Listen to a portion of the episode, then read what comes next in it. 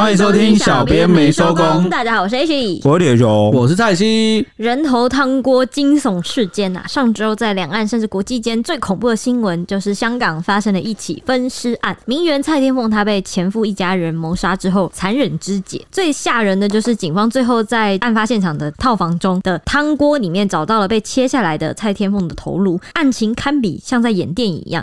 由于内容非常多，这一集呃一周大事完全就是我们今天就只聊这件事新闻了。那先来讲一下这件事情发生在香港，她是二十八岁的名媛蔡天凤 Abby，她是谭仔米线创办人的媳妇。上上个礼拜传出她在大埔的龙尾村民宅内被人杀害烹尸，煮成人肉汤，而且残肢被当成垃圾汤渣弃置。凶手竟然就是她的前夫邝广志，二十八岁，全家人都有参与这个杀害过程过程。那杀人动机疑似就是想要谋夺他数亿元的家产，凶残的手段和那个谋财的内幕震惊了国际。蔡天凤从失踪到爆出惨死仅仅三天的时间，当中就有涉及和前夫一家人的恩怨情仇，以及他身份背景啊，还有他的丰厚家财，引起了各界关注。这是今天的提要。嗯，其实我蛮好奇的，就算他们一家人把就是蔡天凤给谋杀了好了，那他们要怎么谋夺他的家产？就是他把他杀了，他的家产还是他有他老公继承？其实没有，因为他有小孩，小孩，因为他跟前。夫有生两个小孩，对哦，会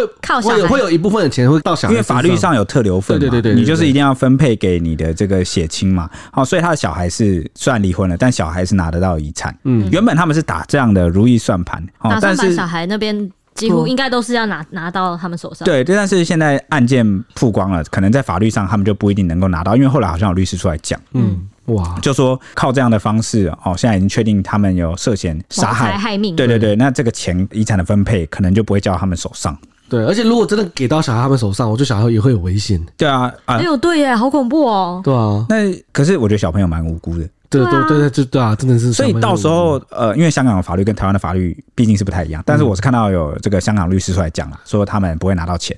那具体是怎么样分配？那小孩真的他的特留分就没有了吗？我觉得可能。可能后续他们会有随他们司法侦办进度，应该会披露更多的细节。嗯，那到时候后面如果又有进一步新的发展，我们再跟大家讨论到底他们拿不拿到钱。现在初步看起来是拿不到了哈。嗯，那我就先来讲一下这个背景吧。因为这次涉案的他的前夫一家，特别是这个蔡天凤六十五岁的前公公矿球，那为什么要特别讲他呢？因为他是曾经是警长，啊，他是警长，对，结果呢，却就是协助自己的儿子一起犯案，把前妻给杀害。那比较争议的就是呢，他虽然曾经任职警长，但他也曾经涉嫌性侵，而且呢，他还是这一次啊策划杀人计划的首脑。那为什么？他们说是首脑呢，因为他几乎是布置了整个计划的细节，而且算是一个死亡陷阱。嗯，为什么？因为他在二月初啊，也就是案发前的好几个礼拜，就提前租下了龙尾村的出租套房。嗯，特别租房子来杀人。哇，就是租一个套房来布置成这个哦杀人陷阱就对了。嗯，那而且现场是没有添购任何的家具，就等于是家徒四壁啊，就是他租了个空屋来了。那直到案发当天二月二十一号啊，那就是他请他的大儿子，算是谁？大伯蔡天凤前夫的哥哥。对对对对对对对，就是他的大伯蔡天凤的大伯。对，那这个大伯他一直以来过去也曾经担任过蔡天凤的私人司机啊。那平时可能也是由他负责开车怎么样？那那一天就是蔡天凤他要去接小孩放学，嗯，所以呢，那那时候是这个大伯开车来接他，那他也不疑有他，就上车了。那结果这一去啊，啊，就是这个三十一岁的大伯把他接走之后，他就再也没有消息了，嗯。那事实上是怎样呢？就是这个大伯啊，把蔡天凤接走之后，就把他在车上把他弄晕，那就直接运送到刚刚讲的哦这个出租套房内，把他杀害啊。然后呢，再用这个削肉机啊、电锯啊、利刃等工具把他给肢解。那一部分放在冰箱冷藏，那一部分丢进锅子里烹煮，那再把煮熟后的残汁带到远处啊，当做汤渣垃圾去把它弃置。大家一定很好奇，为什么需要去煮？你知道吗？对啊，到底你又不吃，你到底为什么要煮它？是不是煮熟那个腐烂的那个状况就不一样？我觉得，或者是可以掩盖，会让人家以为是，比如说，因为煮了之后比较分不出来那个是什么东西。哦，我如果以我多年看 CSI 的经验的话，煮熟这件事情应该除了破坏 DNA，就是比较。哦，因为你你煮熟之后，鸡肉里面的 DNA 就不见了，是不是？就是你会有点验不出来。第二个就是会防臭、防腐臭，因为。煮熟以后就熟食的腐烂跟生食的腐烂，那个好像程度味道会有点差别。而且你看它有些是冰在冰箱，就应该也是怕它腐臭飘出来，或者或者是怕被辨认出是人的，嗯、所以它煮熟的那些部分。应该就是煮熟后比较从外观上分不出来是人体。人对、嗯、哦，那想他可能想用这个方式慢慢煮慢慢煮，然后呢把这个慢慢抛弃这样对对慢慢抛尸啦。嗯，那警方调查套房的时候，就在冰箱内发现了蔡天凤的左腿跟右腿。那另外呢，也在直径四十公分的不锈钢锅内啊，因为有一锅正在煮的汤，它里面有这个人体组织啊，而且还加入了青菜、红萝卜等等的，那就是人肉汤啦。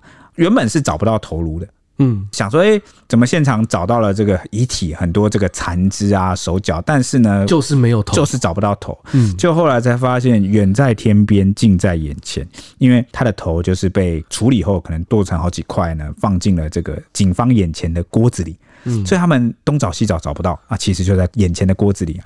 嗯，唯独躯干跟手部仍然不知所踪，因为可能煮一煮之后就拿去，就是已经被抛弃掉了。对对对，那为什么要加青菜跟红萝卜？我觉得就是他要把它伪造成是掩人耳目，就是如果别人看到的时候，哦，那个有青菜，对对，或者或者是他把它当做厨余倒掉的时候，人家就会觉得那就是一般的哦，可能猪肉汤啊还是什么之类的。我是这样猜啦，我我也不知道有没有什么更变态的内幕，所以我才跟大家预告讲说。哎、欸，之后搞不好会有什么展开？嗯，因为我们之前有看过一些电影，小时候恐怖电影不是人肉叉烧包吗？超黄秋生演的，对啊，而且都在港片里面，真的是，真的都港片演的。对他，他就是一个案例。嗯哦，而且而且世界各地那种奇奇怪怪的谋杀案也不乏有这样的例子，就是把这个人体直接把它做成食物，然后很多餐厅就把它直接卖出去。他这个方式就是对他们而言，如果你万一那个烹煮人又有厨师背景，哇，有时候你真的弄一弄，真的吃不太出来，蛮可怕的。那警方在蔡天凤失踪之后啊，就是接到了家属的报案。那这件案子那么快侦破，其实也是因为蔡天凤她的身份不一般，嗯，名媛嘛，对。那而且就是她目前现任的老公是谭仔集团的太子爷，嗯，好，所以就是一个大集团的名媛媳妇。失踪，那警方当然很重视啊，马上火速的哈就去，而且马上就注意到可能前夫一家啊，可能他们有一些关系，马上展开调查。嗯，随便调监视器就看到他最后上车就是坐那个车啊，对啊，蛮笨的。对，在这方面就是这一一看就知道，就是你犯案的，你还想躲啊？就是还想分尸，还想躲？对，就是。在处理后续这件事情上，感觉他们花了很多心思。对对对对，但是感觉在一开始这个，对，这这这个前面感觉有点粗暴。对对对，就是你怎么会没有想到，你把人家接上车这件事情？你一定第一个被怀疑啊，对啊，都会第一个被发现啊。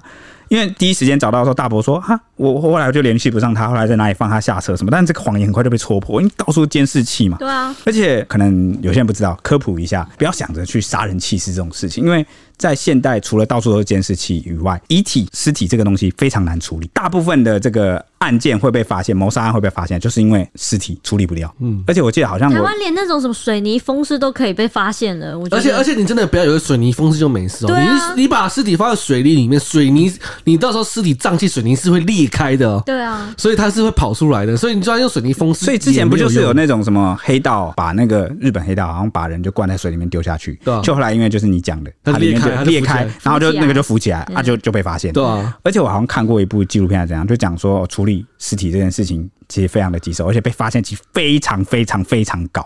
嗯，那可是讲到这边，虽然我们讲的言之凿凿，但又不免让我们想起，因为我们做新闻的嘛，就会想起一些很夸张的案件。之前不就有说什么有个失踪十十年还八年的，然后在这个。呃，台湾山区的公寮里面，然后他就是把它塞在一个水泥桶里面，也是水泥灌尸。那因为太偏僻了，我觉得太偏僻，人迹罕至。对，那今天香港啊，蛮小的，对，这除非你海抛啊，不然的话，其实对啊。呃，那海抛你你很容易被抓到了，因为监视器什么之类的。嗯，好，那反正马上警方调查之后，就认为这个前夫一家是涉嫌重大，然后就马上把人给逮捕了。逮捕了谁呢？就是前夫一家的这个爸爸妈妈，还有哥哥大伯啦。嗯，哦，就等于前公公、前婆婆还有这个大伯都逮捕了。那唯独前夫啊，邝港志啊，他就一度就是潜逃，抓不到人，好像预先知道这个事情是藏不住了，所以早就已经潜逃了。警方找上门的时候，有一个人就已经先不见了，那这个更可疑了嘛？真的，几乎就是你们这一家怪怪的。这样子的，为什么就是这么拙劣的手法，怎么会想要去？啊，要逃也是大家一起逃，怎么就他一个人逃了？你不觉得很奇怪？我也觉得后续整个就很奇怪，很多事情都很笨的感觉。对对，那他就是在一些很奇怪的细节要耍笨，对对，就是好像把心思都只放在怎么把它肢解跟煮汤。对，我觉得。很变态，这这这这个真的超奇怪。那虽然这个是找不到人啦，但是两天后就证实了一件事情，就是这个矿港志啊，这个前夫啊，他并没有潜逃出境，因为他两天后警方在他准备要出境的时候把他逮个正着。哇，直接活逮这个。嗯。那另外呢，同一天呢，也在尖沙咀啊逮捕了四十七岁的五姓大陆女子。啊，这人是谁？她是这个刚讲的前公公矿球的情妇。嗯，哈、啊，这个矿球是怎么有一个正宫老婆，又有一个小三？小三情妇。对，那这个小三情妇呢，在娱乐场所工作。那案发的时候呢，在租屋处啊窝藏矿球。嗯，矿球这名字，好好好，特别很有。嗯，对对对。那几个他的球是篮球的球。对，矿球，哦，很有记忆点。那警方就说呢，所有的涉案人士都已经被逮捕了，所以我们现在算到现在，就是呃，钱公公、钱婆婆、大伯，然后这个前夫，还有这个钱公公的情妇，哦，总共五个人这样子，对，都被控就是涉案。那其中呢，矿球就是钱公公跟大伯都被控谋杀罪。那这个钱婆婆虽然没有动手，但是因为是知情的共犯啊，所以也被控妨碍司法罪。这妨碍司法其实就是因为他可能没有去把他供出来，或者是问你的时候，你没有知情不报，知情不报就是共犯呐、啊。嗯，对，没错。那蔡天凤是时装界的名媛，她屡登知名杂志。根据港媒报道，就是她的家境其实非常富裕啊，她拥有多栋的房产哦，是四间公司的董事。他的爸妈就在内地从商，估计他个人坐拥就有数亿的身家。哇，数亿元啊！蔡天凤近年就频繁出席各种的时装活动，也踏入时尚圈去工作，任职模特这样子，在名媛界的声誉就是相当不错，被盛赞有义气啊、重视朋友啊、良善好施啊、个性爽直啊，不止一个人形容他是天使那他也是动物慈善机构的创办人。蔡天凤的母亲就说啊，这个女儿是善良优秀的大宝宝。那蔡天凤她经历两段婚姻，就是一个是跟前夫，一个就是跟现在的那个谭仔集团的。太子爷，对，他跟就是两任婚姻总共育有四名子女。那他的婚姻背景就是很复杂。十年前，他就是他年约十八岁的时候，与年纪相近的前夫矿港志结婚，那生下一对现年十岁八岁的儿女。之后两人离婚。他在二零一六年的时候，跟谭仔米线的创办人的儿子，也就是他。那个谭仔米线的太子爷就结为夫妇，但是两个人没有注册登记，双方财政独立，并且就是他跟这个太子爷啊，又生下了两名子女。财政独立这件事情好像也有耳闻啦，好像都是我听过一些类似的案件，嗯，也不是案件，也不是有没有发展成什么案件，就是有那种呃很有钱的夫家，嗯，这代我我说我听过这样的案子哦，但不代表这个贪仔集团的这个案子是这样，嗯，好，他可能会担心说这个女生会不会是来我结婚来要财产的。对对对对对，就会有一些疑虑啦，正常嘛？你看，因为这个东西是我们不能想象的，人家的这个家境处境都不一样，对。对对对，那当然会有一些疑虑，那就会希望证明说，如果你是真的是爱我这个儿子啊，或者是呃，你真的是爱我这个人，那是不是其实我们财政独立，不要去登记也可以？嗯，哦，那反正钱我出得起，这种都类似这种感觉啊。那所以就会独立啊，甚至也我们也不要讲这个案例，也有那种现代婚姻状态几百种形态很多，有有些人就觉得，那我们婚姻就是一张纸，对，有也有些男女是我们其实都不知道彼此的财务状况，嗯，但是呢，就是呃，我们可能就是不登记啊什么。现在现在这种状况是蛮多的，嗯，对，所所以好像这个事情也不用太太大惊小怪，而且说不定他有他独特的考虑。举例，像前夫这一家，好像。你看，他跟这个死者有财务纠纷，那是不是这个现任的老公，就是这个死者有没有可能跟现任老公讲过说，哦，我的前夫可能会在钱财这个方面有所纠缠或纠扯，嗯，所以我们最好啊不要哦，有正式登记，这也也是一种嘛，有可能是双方基于这个老婆妻子她的前夫的状况，所以提出了这样，哎，不无可能，不无可能，这状况很多，所以我们现在旁人也无从去猜测，但是呃，现在可以初步确定的就是。因为钱嘛，嗯，因为钱，前夫蛮贪心的，觊觎这个财产去杀人。对，谋财害命。对，因为这是香港警方初步透露他们的犯案动机啊，不然我也想不到怎么会一家子全部涉案。那除非你有深仇大恨嘛，那通常情杀就是我一对一嘛，对啊那通常家人也不太会牵涉进来，真的要那种一家人都愿意这样跳下来犯案的，一定就是有某一个利益这太大了。对，对太大。然后就这样觉得，而且又觉得好像有一种肥水不落外人田，然后这是原本是我的，这该是我的那个执念一下去，那这个是或者是他们从你看十八岁在一起的时候，就一家人都一直享受着那个可能蔡天凤家很有钱的那种那种生活可能习惯了。习惯，就觉得哇，这以后都是这我会一辈子一直享受下去，没就没想到有办法离婚的，对之类的。你知道有有些人是这样，就是那原本就不属于他，嗯但是呢，他享受过，他拥有过，嗯那哪一天失去，他就觉得那本来是我的那，本来就该是我的。对对这这感觉就像是你，你好像每每天就是你对一个人好啊，你就是诶、欸每天都给他五块钱，五块钱，五块钱。有一天你说，诶、欸不不好意思，我手头有点穷，不能帮你，他可能还会翻脸，呃五块钱他交出来、对你每天都给，那应该是我的。一个猴子理论，对不对？对对对对每天，喂猴子，好像他就会被送，就觉得那个就是他的。明天不给他就不爽。也没有什么猴子啊，很多什么奇怪的心灵鸡汤也会讲到什么不要对人太好。你知道有些人就是会忘恩负义，然后不知感恩。啊，你以为这样的案子很少吗？我相信所有的听众，你们身边想一想，是不是有这样的人？就是是不是在你的生活中啊，你的感情啊，你的朋友、你的职场，是不是有这样的人？嗯，你对他好习惯了，他反而就觉得你这是应该的。你有一天没有，他就被送了，不太舒服。那我觉得这有可能是像 H 刚刚讲这种情况。嗯，讲到就是刚才就是前夫他有点嗯，算是忘恩负义吗？呃，其实就是前夫他的矿港子无业，他的六十五岁爸爸就是刚才有铁雄有提到说他是承认是警长嘛，但是因为涉嫌性侵然后被调查之后，在二零零五年的时候自行请辞，就是他们可能你看一个失业一个就请辞，家庭可能就没有收入了这样子。蔡天凤他在离婚之后人有情有义哦，他照顾前夫一家人哦，哇，他就是照顾算是怎么样照顾？有点救济，就是啊，我给你工作，给你钱。像刚才体重你要说那个大伯，大伯，就是他的私人司机，对，所以他其实已经所以哦，我知道了，我这样讲好了，他有点像是为什么会说是他私人司机，因为他通过这样子的聘用关系，对啊，去然后照顾他们对的，因为你有时候你要直接拿钱给他。啊，可能有一些闲话，你总要好像做点什么事情。嗯，那那他干脆这样好了，我就聘用这个我前夫的大伯是私人司机，那反正他他这样这样这样子给他钱就有，这样对你也不会觉得你尊严受损。就是或者是外界看也不会那么奇怪，因为你总不能聘用自己的前夫当私人司机吧？对啊这个这个有点，嗯外界看起来也不好看，所以对透过这个大伯方式，还是去照顾前夫一家，嗯还不错。哦对对对，重点是他还把他前夫一家人哦，就是安排他们住在二点七亿买下的豪宅内哦，而且重点是这个豪宅还是挂在钱公公名下，哇！那但难怪这个他们 现任老公要跟他财政独立，对不对？对啊，这个是我是现任老公，我也会有点疑虑。对，那那那那这就是无可厚非。那都已经照顾到这个地步了，没想到就是这一家人就还是把他送入鬼门关，真的是所以你看哦人心不足蛇吞象。呃，有时候啊！我妈跟我讲人心不足，下一句是屁股点蜡烛，什么鬼啊？你你你现在告诉我，你每一集都要乱造句吗？你现在告诉我屁股点蜡烛是什么东西？你上一集已经有冰火两重天了，请你注意你的发言。这是我妈跟我讲的，我要回去骂他。你知不知道人心不足下一句是什么？是蛇吞象，不是屁股点蜡烛。是两重天，屁股点蜡烛就是会会得卡成那修啦，应该是这样吧？但也不合理啊，为什么是什么啊 乱讲什么啊？欧北共教坏小朋友。好，然后嘞，然后回到话题，就是邝家人就是这样子去不断吸吮蔡天凤的财富，过着奢华的生活。那就像是好像是一个妈妈喂奶水给小朋友一样。对，就一直去补贴他们，补贴他们，补贴他们，补贴。哎、如果我是前夫一家，我直接泪流满面，有情有义。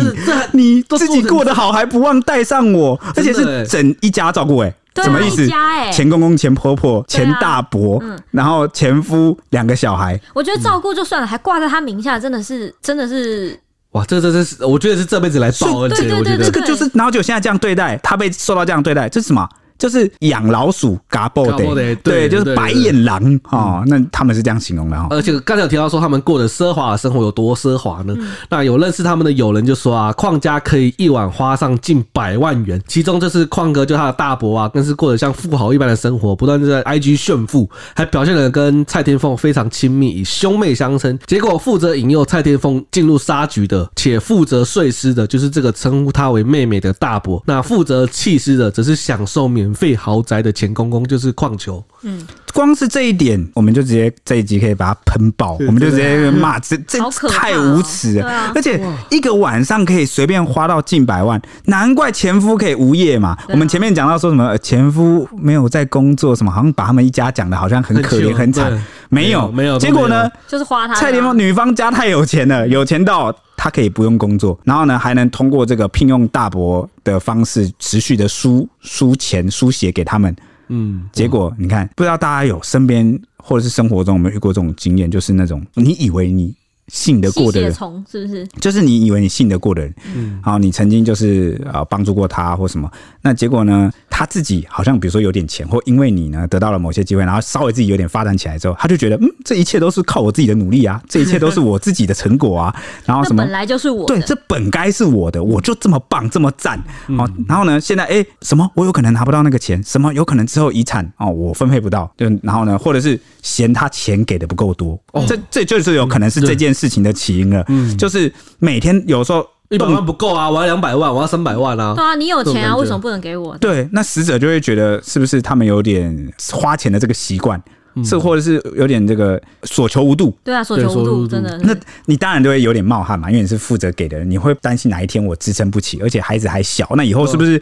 你如果要教育啊或什么，其实还要花蛮多钱。对，哎、欸，而且蔡天凤她也不算是真的，就是当那种漂漂亮亮名媛，每天这样，她还有去当模特、欸。哎，对，她是她是有在努力赚钱，她有在她有在工作，对，对，对，对，就等于，然后而且你看，她也跟她现任的老公是财务是互相独立的，对，所以她既要靠自己持续工作，然后来供养前夫一家的花用，然后也要就是照顾自己家嘛，所以我觉得蛮令人不胜唏嘘的啦。嗯。嗯，那港媒就有报道说，蔡天凤被杀是有人在谋财害命，杀机就在去年底的时候。蔡天凤因为他有意要出售供给前夫一家人住的那个豪宅，二点七亿的那个豪宅，然后取回部分的财产。结果呢，就是他想要替前夫一家安排到别的住处啦，就是想要卖掉这个二点七亿。结果钱公公不同意，双方就因为卖房子这件事情起了争执。蔡天凤在律师的建议下，就得知说啊，其实只要你能证明你是出钱的人，虽然你不挂在这个名下，但是你是出钱的人，还是有机会拿回卖房的款项。因为那个房子是挂在钱公公的名下嘛。那蔡天凤就执意要卖房，就惹来前夫一家非常不满。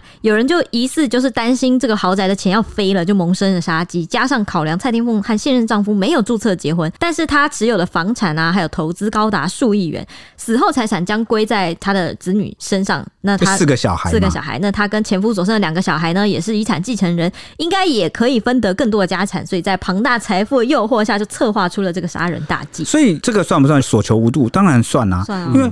哎、欸，你豪宅住惯了，给你安排一个不是豪宅的地方还不行啊？而且搞不好说他安排其他地方也不是不好，搞不好也是也是一个很棒的。会不会是的家一定都好贵的、啊？难道说从豪宅安排到另外一处别墅还不行吗？真的哎、欸，但是我不行啊。我觉得这件事会让他们起杀心，还有个原因，就是因为原本好像那个豪宅，因为那个名下一开始就不该挂在公公底下。你知道为什么吗？因为你那个东西挂在人家名下，他就会产生错觉。什么错觉？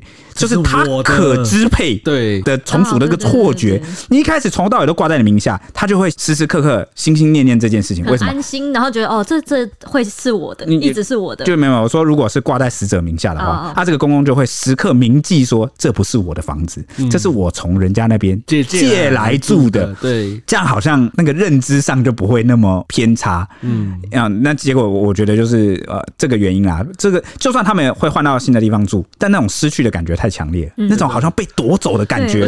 被拿走，对，而且这里是这失去的价钱不少，而且他还会有一种错觉，什么你知道吗？虽然这个豪宅钱是你出，但这个因为挂在我名下，这个你不是卖掉了吗？钱你是应该要给我吧？对对对对对。那你现在钱不给我，你要拿去另外做投资，拿去周转什么干嘛？我不同意啊！你有问过我吗？而且呢，重点是挂在钱公公名下，钱公公是跟他是一个什么样的关系？他会觉得他自己是长辈，嗯，就算我是钱公公，但我还是觉得敬老尊贤嘛。你有我的辈分，家族你要尊重我，对啊，你要尊重我，你怎么可以随便从我这边拿走？啊，所以可能一气之下，也不能说一气之下，这个策划超久了，啊、就就就心术不正，一家人就策划出了这个杀人大计，对不对？对，那案件主脑就是刚刚说的钱公公、矿球两名儿子，也是杀人计划中不可或缺的角色。这个钱公公在租屋之后的两周左右就实行了计划，先叫就是他的大儿子大伯，大伯先开用私人世界身份去接蔡天凤嘛，先去接蔡天凤，原本是要一起去接女儿放学，结果路上呢。载了邝港智上车，就是前夫。途中前夫就上车了，结果在车上和蔡天凤发生了一些争执，互相纠缠，有有被拍到，就是监视器有拍到。结果蔡天凤在车内就有受伤流血，有留下血迹，一点点血迹。之后他就昏迷不醒了，车子一路就开往了龙尾村的租屋处，然后就再也没有回来了。他们就把蔡天凤抬进屋内，然后肢解。直到二十四号，就是二月二十四号的时候，警方锁定了邝家的这个突然租来的租屋处以后，持搜索令破门，才发现里面有烧肉。机有电锯，有长雨衣，有手套，还有面罩，还在里面找到多块人体碎肉，然后还有两锅人肉汤，冰箱还有左跟右腿残肢，一度还找不到头颅。那个时候，没想到两天后才在汤锅里面发现蔡天凤的头。汤水中呢，还有曾经烹煮过的青萝卜和红萝卜，它的头则已经被煮透了，头发跟头骨都被煮干净了。锅内也有发现一些小量的肉碎啊、数条胸骨跟锁骨，表层像是。果冻一样，所以一开始警方是直接整锅带回去检验，所以没有发现里面有头颅。那警方就有怀疑说，有人曾经试图要把那个头颅敲碎。那个法医则在头颅的右后方有发现一个大约六点五乘以五点五公分疑似硬物撞击过后造成的洞，可能是蔡天凤致命的原因。就头颅被重击啊？对，被重击过。嗯。那分尸案爆发后呢，网友涌入了蔡天凤的社群平台留言哀悼，结果就有粉丝指出啊，蔡天凤之前隐藏起来的好几则贴文突然。都被公开了，那收藏的功能也转为这个公众都可以看得到。那这个是什么意思呢？就是像 IG 嘛，IG 我们不是都有那个典藏跟收藏功能嘛，就是可以锁起来不给别人看。就你曾经发过的文，你可以把它收起来，或者草稿。那呃，蔡天凤用的是小红书啦，那也有类似的功能。结果没想到在他死后啊，这些收藏的典藏的这些贴文突然都被公开了，已经这有人在使用，这太诡异了。那网友就说，新闻爆发之后啊，这两天包括今天都陆续有以前这个蔡天凤锁起来的帖子被公开出来了。不知道正在使用他这个账号的人是什么居心啊？希望是一个好人。那这个粉丝还讲啊，蔡天凤在遇害后约两天才抓到凶手，在这之前都不知道蔡天凤手机的去向，而且当时。就是他上车之后就受伤了嘛，就昏迷了。有没有随身带手机到案发现场也不晓得，因为毕竟手机如此重要啊。比如说你银行卡或各资什么都锁绑定锁在手机内，所以这粉丝也很担心说蔡天凤的隐私或财产是不是会被有心人士给窃取。那虽然现在这个蔡天凤的案件啊尚未查清，不过有网友认为可能他的手机是在亲人手上。而且蔡天凤的母亲也在案发后啊，在自己的抖音一一点赞了网友的打气留言，所以蔡天凤的社群账号无法完全排除已经由家人暂时代管的可能性啊。那因为这目前都没有人出来证实到底谁是谁动的，对，为什么要公开那些贴文，动机是什么，谁公开的？这件事仍然是个谜，诡异耶。所以为什么我在这集的开头前面就跟大家预告说，诶，如果有后续，我们再跟大家讲。因为目前这个案子还有一些疑点跟谜团，就还在调查这样子。对，那我我我我意意外一件事，我觉得可能是台湾跟香港的警方作风不太一样。我觉得台湾警方稍微比较低调一点，案件还在侦办的过程中，也不太会轻易的讲，可能会透露一点，就让大众知道。大致侦办的进度，抓到谁？抓到人了。对，但是不会透露那么详细到就是行凶动机是什么，因为对方只是嫌疑犯嘛，还没有真的到法院去审理去判决有罪，所以在这之前，可能基于那个侦侦查不公开，那就是最低限度的去跟大家讲，就就不太会讲到这个动机。但结果现在案发马上当天哦，当晚发现遗体的时候，爆出来了。港警没有，他就何止是爆出来，那个记者围在这个案发现场外面。警方直接就走出来说，就是他抓到人的那那那一天呐、啊，就是抓了三个人，就已经初步先跟大家讲说，这件事情就是分尸。谋财害命，谋财害命，直接讲哎、欸，直接讲说是因为钱，所以我就觉得哦，会不会他们三个还就认啊？会不会？就好像他们，我也不知道，我觉得应该是有问到，就是他们他才敢直接讲啊。我觉得，所以我觉得、欸，可是我记得现在目前的进度就是截至录音时间三月一号的时候，警方还在说五个人都不配合调查、欸。对啊，啊，所以他们怎么知道是因为钱？而且而且，其中我记得情妇啦，情妇蓉蓉，她好像说她目前已经交保了，后传，然后也是引发香港网友的愤怒，愤怒就说什么杀人还能交保，那以后什么事不会发生，什么什么之类的。欸、这个我就要讲一下。其实情妇，我记得情妇她被抓是因为她藏匿，对藏匿，对对对，所以这个，但是网友的意思是说，他也属于这个杀人计划重要的一份子，或是说他知情的，对，好像因为大家对这么。凶残的案件是，是无法零容忍，对，所以自然不太能接受有相关人等放出交保。嗯、而且而且那个什么情妇，她窝藏公公的那个租屋处，据说也是要价，也是好像也是个一个月要数十万之类的。就是他们一家都过得，连情妇都过得好，哎，都过得这么滋润，然后明明明明公公就已经自己辞职，二零零几年就辞职了，然后到现在情妇还可以也可以活得这么好，活在他是租一个豪宅窝藏他。哇，所以就是一人得道鸡犬升天，整个一家都给他庇应，就是吸血虫，嗯、就是血字。对哦，原本是人家的家务事，我们当然。没有必要评论啊，但是呢，现在已经演变成一个杀人案件了，社会事件。对，那就是有必要去讲一下。而且，为什么我们要关注这个香港的案件？其实讲老实话啦，这个两岸三地，你说香港跟台湾的交流频不频繁？很频繁呢，很频繁啊。因为之前前几年大家还记得吗？哦，有香港人有情侣啊来台湾了，在台湾杀人呢？对啊，香港情侣来台湾杀人啊，后来就把人就是就是装箱子装在那个行李箱里面，然后弃尸弃在那个淡水竹围那一带，是不是？的捷运站人就飞回香港了。对啊，然后后来说要引渡受审嘛，对啊，没有啊，一直都没来，还没引渡，对不对？对啊，所以所以我我的意思说，就是因为往来蛮密切的啊，然后。而且呢，再加上过往的这个香港类似的案件都很凶残哎，嗯，很恐怖哎。你知道，就是大家还记得吗？你们去查关键字也查得到，呃，有有好几年了哦，就是那个啊，分尸之后尸块遗体塞进那个 Hello Kitty 头也塞进 Hello Kitty 的那个头里面，然后把它弄成娃娃，然后丢掉。哇，这真的超恐怖！如果如果我是清洁人员，我说哇，Hello Kitty，我扫一下，我靠，挖出头哇，这我就吓到完全心理阴影，对啊，而且那个味道应该很重吧，好恶心。而且而且我看过那个实实际的照片，所以我我也是有点阴影，因为那个 Hello Kitty 其实，因为你知道大家知道那 Hello Kitty 不是都是白色的嘛，对啊，那白色的那个外表那个绒毛，它其实都染成粉红色了，然后又又然后有点黑黑的，就有点脏脏的那种。然后呢，那个港媒他们尺度比较大嘛，他们可以拍到那个照片，然后现现在大家去网络上查，应该也还查得到啦。哦，那就是。蛮阴影的，而且呃，有就是有蛮多这种很残忍，就是什么分尸，我也不知道什么要煮煮，他们对 对，不知道什么要煮。是不是以前电影受就是影响的？因为以前的香港电影很多这种恐怖的情节，就是口味很重，很重，很恐怖，而且就是为什么要做到这个地步？你刚刚不是说那个呃，邝港志那个前夫，他不是一个人自己逃吗？对。后来他也有传出说他在那个逃的时候过程中，好像二月二十三号，他家人先被抓的时候。他就打电话给那个算是前岳母蔡天凤的妈妈，对，他们家打电话过去跟他说什么：“你们要报案之前为什么不先跟我讲之类的？”啊，还想演呐、啊？对对对，还在那边还想皮啊，而且还哭着讲，就是有点类似说呃，想装就对了，就是那种说你你们蔡天凤失踪，你为什么没有先就是报案之前怎么没有先跟我讲这样？其实就是在讲说，有点也在怪他们说怎么没有先啊？你就是凶手还想怪啊？还想皮啊？哇塞，超夸张！我就觉得难怪他一家个性就是这样。这样对，就是一开始就是我只能说死者真的很可惜，就是世人不明，年纪轻轻的时候啊，嗯，你知道有时候年轻。有时候就是很容易交朋友，或者是谈恋爱都容易这样，就是 大家单纯嘛。然后，而且从求学时期可能那时候出来，因为那时候大家都很单纯，然后就以为说，因为你你认求学时期认识的那个人，你觉得你跟他是好朋友，好像没有什么关系。那是因为你们还没涉及到利益。嗯，可能出社会之后，你们如果有什么金钱的，或者是。你们有一些共同的利益纠葛的时候，这时候你才可能比较会看到这个人人性当中。对，虽然说求学的事情，你也可能会因为一些蝇头小利啊，或什么，你可能可以大概知道这个人怎么样。但是有些人他是他会变的，哎、欸，人是会变的。嗯，就是十年前、五年后、五年前，那可能他就已经是不一样的人。他已经是不一样，因为他也在成长啊，他也在改变啊，或者是他不是成长，他堕落，也也有这个可能，或者是他染上什么恶习啊，交到不好的朋友啊，或者人很多面性复杂。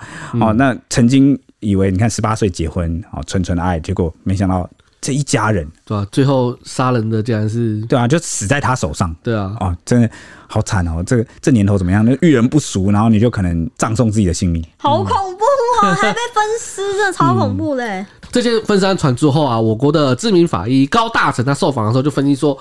高温之下的肢体是验不出 DNA 的。就是刚才我们提到，为什么他们去把那个肉块去煮汤？他说，他还说啊，现场就是没有看见头颅跟四肢，也无法辨识就是身份，因为你找不到四肢，然后你又被煮掉了，就是肉块都被煮掉了，代表说你没有 DNA，你也没有指纹，就让你的身份就完全的验不出来。高大成他在分析的时候，其实是还没有头是还没有被找到的啦。就刚才我们铁雄不是有讲说，他的头是被整个整整锅被拿去验，说一开始是没有发现头的。对，高大成就说啊，这个案子啊，是完全可以确定是熟人下手，而且分尸是大工程，研判凶嫌应该是两个人以上，且经过细腻缜密的规划。凶杀案原因不外乎就是三个字：情。财仇就是你要么为情，要么为财，要么我就是复仇。然后看起来就是为了情跟财，就是可能这这两点来痛下杀手。哎、欸，这个如果我们要去做像案发现场一样的那个社会节目，我们要去拜师当那个案发现场的小老弟，那是不是我以后我们就要先把这一句学起来？高大成说过，凶杀案原因不外乎三个字：情财仇，不是情就是财就是仇。对。这样就变成菜系，然后，然后我们就开始分析说，嗯，这个案子大概是为了情还是财？然后那个高大成说，这个经过了细腻缜密的规划，你你说他被拍到嘛？就是马上上车被拍到，然后马上被抓之类的。他他指的是分尸啊，应该是分尸过程，分尸的过程，对，分尸是啊。我们从刚才讨论到现在，分尸的过程看起来是蛮缜密的。但除了这个以外的地方都蛮白痴的。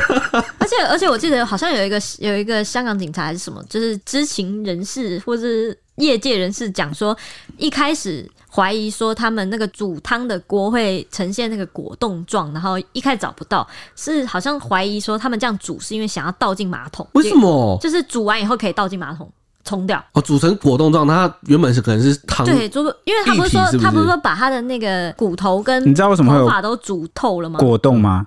那是骨髓，骨髓吧？骨髓跟那个脂浆啊、脂肪之类的那些汁，就是凝固之后变这样子，超恐怖！讲讲这好恐怖哦，鸡皮疙瘩都起来了。对啊，那之后煮头的消息，就是刚才那个烹煮他的头颅的消息就爆出之后啊啊，高大成就推测，凶手在汤锅中放入红萝卜啊、青萝卜等配料啊，应该不是要煮来吃啊，而是要假装准备以厨余的形式把它丢弃，这就是我们刚才分析的，对，比较不会让人家怀疑啦。你看，错，那我有我是。不是有高大成的这个三趴像，而且我刚刚又学会了那一句，凶杀案原因不外乎就是三个字：情财仇。好，就加了五趴像啊。而且高大成还还说啊。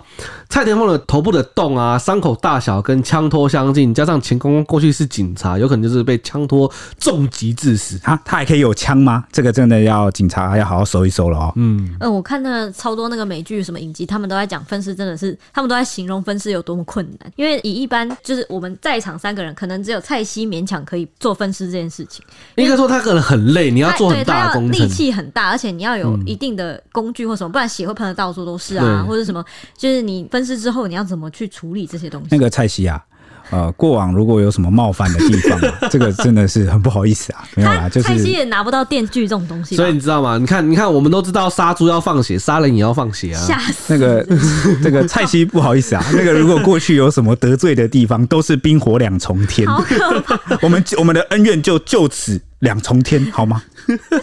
你不要再引用我的话了，我非常觉得你，我合理怀疑你在羞辱我。什么羞辱？而且我有证据。而且我有证据。从上一集讲到这一集，哎、欸，而且我记得我想起来，我那个时候好像我看报道的时候还有讲说邻居还是什么，就是说他们有听到那个公公那个碎肉机，好像在半夜运转，转了都是好几个小时，什么什么之类。哇，那个想到就觉得、欸、你配音配的很，再再来 再来一点。这根本就是港片的情节啊，就是那个碎肉机，哎呦，好恐怖、啊。就是半夜在碎肉哎、欸，对啊，才会所以才会现场找不到什么那种就是大块肉块什么，然后就被煮成汤、嗯。哎呦，哎呦，哎呦，哦哦，然后好，接下来的案件曝光五天之后呢，蔡天凤的现任丈夫有首度露面，在跟他的爸妈还有岳父岳母前往去认尸。一行人认尸完毕之后呢，再前往分尸的案发地点，就是龙尾村的案发现场来祭拜。当下蔡妈妈就有趴在她的女婿怀里面痛哭。祭拜的人群中呢，还有就是港媒有拍到有两男一女，他们远从广东前来，过程中是五体投地下跪的在祭拜那个蔡天凤。港媒就报道说他们是蔡天凤的朋友，曾经说蔡天凤的帮助，听闻噩耗之后就前来致哀，这样而且一直说蔡天凤是非常善良的人，没有想到会被这样子杀。你看接受过帮助也就五体投地这样去感谢恩人，哇！你这个丈夫，所以这个前夫，对啊。不是都说好人有好报吗？做善良的人不就应该要身边的人，他应该会结交善良的，不是应该是广结善缘吗？可见他生前真的是做了很多，就是很很有义气、很让人家感动在心里的事情，所以才会前来五体投地的拜哦、啊、祭拜去。希望他好走，而且就案发现场好像不止家人，好像一些他们那些名媛界或什么什么，就是人很多都来哦，就是熟识的可能亲友都都来来这样子。对，而且那个他的蔡天凤的妈妈也。在认认尸的时候，据说不只是蔡天凤的妈妈啦，蔡天凤的闺蜜好像也是家属之类的。在认尸的时候，因为法医有一直警告说，这个白布底下很很恐怖，很恐很残忍，可能会没有办法接受什么。就算他已经很细心的讲解说，等一下可能怎样怎样怎样什么，但是现场那个闺蜜也是当场直接腿软，就看到这些腿软，就是太太恐怖太恐怖。因为就算连蔡天凤的脚好像也有那个被割，就面目全非，那个被割过的痕迹，那个那个一定很冲击，心灵冲击。对，然后。嗯后来那个谭仔米线的，就是她她老公夫家的那个妈妈叫什么？是现任婆婆啦。对，现任婆婆也是很难过，说什么我的媳妇平常都是穿的漂漂亮亮的，没有想到就是现在变成再见以后就是剩一块块。他们也也是没有办法想象怎么会遭遇这么残忍的，就是杀人已经是现代文明社会极其野蛮的重大的，真的是恶行，这最重大恶行，你这个真的是很难被容忍。好，那。结果还是用这么残忍的手段，嗯，这个就是丧尽天良，真的很恐怖。我们很少用这么重的词，这个就是丧尽天良。你不会去，你但凡你是一个文明人，你会做这样的事情啊？你就是没有开化，你就是野蛮人嘛。他这种人就他确实就是应该跟社会隔绝，因为你不适合。哦，跟这个继续文明人继续相处，关呢、欸？关起来。那在头七那天呢，家属就有到肢解现场去办法事，因为蔡天凤她被肢解，现任丈夫还特别请来了六任招魂师，为了要召回她破碎的魂魄，让她可以供奉上灵位，才能出殡得以安息。负责法事的招魂师就说呢，因为死者这蔡天凤她的尸骸是被肢解绞碎，严格来说已经是碎尸万段，所以她的魂魄会四散，需要统合归一才能够得到超度。你看，你把人家。分尸让人家连那个去超度去安息都没办法嘞，就是他的魂魄一定就是回不来的那种感觉。所以法师就说，因为要把它归一统合起来才能够超度，所以要透过山神跟土神的帮忙，才能把四散的魂魄找回来。他们就现场有做了一个纸扎人，上面有写着“蔡天凤镇魂附身”。就是为了要把你说纸扎人上面身上写这七个字，对，蔡天凤镇魂附身，这样就是为了把这些四散的魂魄寄附在这个纸扎人里面，然后连同灵位一起送回灵堂去打斋。嗯、这个招魂师就有说，如果头七不帮死者招魂，可能会永不超生。还形容说，当时他招到蔡天凤灵魂魄的时候，蔡天凤看起来披头散发，很像流浪汉。那我们的小老弟，他可是有去特别采访台湾的命理师杨登科，他就说呢。六任是道教的一个派别，一支派别，它有像是受到这类重大刑案的死者呢，魂魄通常都会六神无主，因此需要借由神明的力量来协助招魂，才能将这个残破灵魂医治好，让死者得以安息。那当然啦，这是一个民俗，就是这个宗教信仰他的说法。嗯，那我个人先不谈信不信，我个人呢、啊，我个人是非常希望这个这些法师啊或命理专家啊、哦，他讲的不是真的。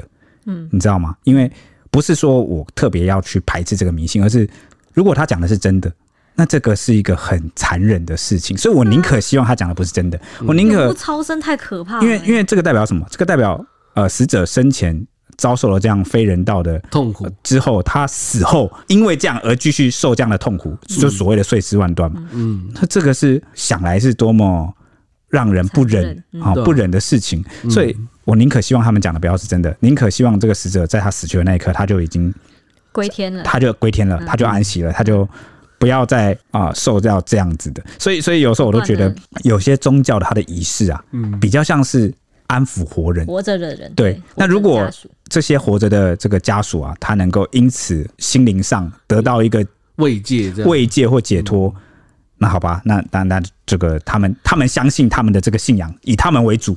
那那你像你想想看，那个妈妈她最后收到女儿是这样，她可能也会希望一个有一个说法，对一个仪式让她对，因为人是一个很需要解释跟说法的动物，那不然你是过不去的，你是摆脱不掉的，嗯。啊，所以有这样的好吧，那所以我心情是很复杂，我既希望家属得以宽慰，也有希望这个呃这个这个命理师讲的不要是真的，嗯。哦，那好吧，这个是令人蛮沉重的一集，但是却也反映出了啊，现代社会啊世道下有很多我们意想不到的人，那我们就期许我们身边所有真爱的人，包括我们自己都不会遇到，就是不要遇到这种人，不要卷进这些糟糕的事情，然后也这种事情最好就是在现代文明社会就让它消失，不要再发生了。嗯，好，这是我们最希望的。然后眼睛擦亮一点。对，然后呢，只有野蛮的人哦，才会因为情财仇哦，然后去做这样的事情哦。好，然后你把那个 高大成的三个字贯穿，你把它贯穿整整起事件，是不是？那个 从我也被你的那个冰火两重天给贯穿啦，不是吗？你就知道你们讲话对我来说是多么的深远，多么有影响力。等着总有一天我会让你冰火两重天，听起来好恐怖。看我怎么贯穿。好巧妙的这个，